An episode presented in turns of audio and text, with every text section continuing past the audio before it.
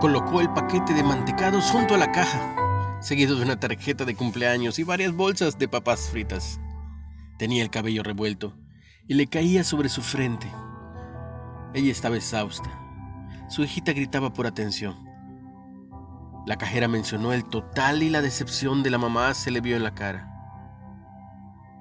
Ay, creo que tendré que quitar algunas cosas.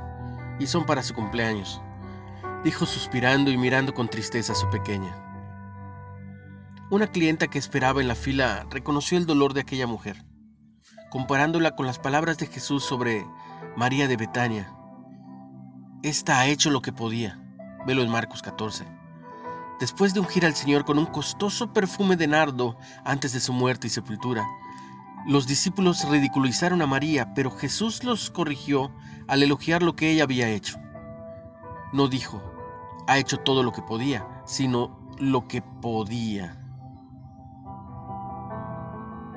A él no le importaba el costoso perfume, sino el amor que María había imprimido en su acción.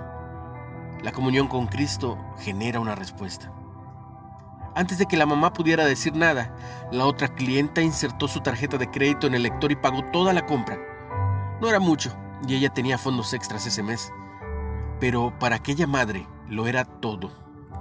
Un gesto de amor desbordó justamente cuando ella lo necesitaba. Padre, abre mis ojos para ver cómo me invitas a hacer todo lo que pueda el día de hoy. ¿De qué formas inesperadas te ha ayudado Cristo? ¿Qué podrías hacer para retribuirle el amor a Él en una necesidad que veas hoy?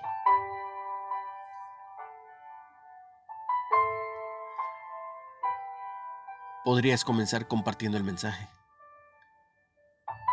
Estoy seguro que alguien lo necesita el día de hoy. Recibe mucha bendición. En el nombre de Jesús.